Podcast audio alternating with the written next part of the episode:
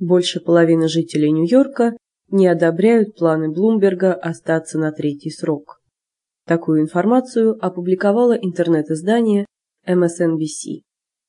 По результатам опроса кабельного телеканала новостей Нью-Йорк One, 57% нью-йоркцев не одобряют решение мэра города Майкла Блумберга остаться на своем посту на третий срок. Напомним, что Блумберг подписал недавно закон, который позволит ему баллотироваться на третий срок.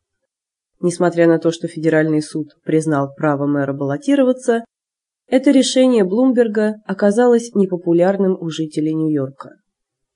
Майкл Блумберг заявил, что ему необходимо остаться на посту мэра Нью-Йорка из-за экономического кризиса. Выборы состоятся в конце 2009 года. Майкл Блумберг стал мэром Нью-Йорка в 2001 году и был переизбран на этот пост в 2005 году с 59% голосов избирателей.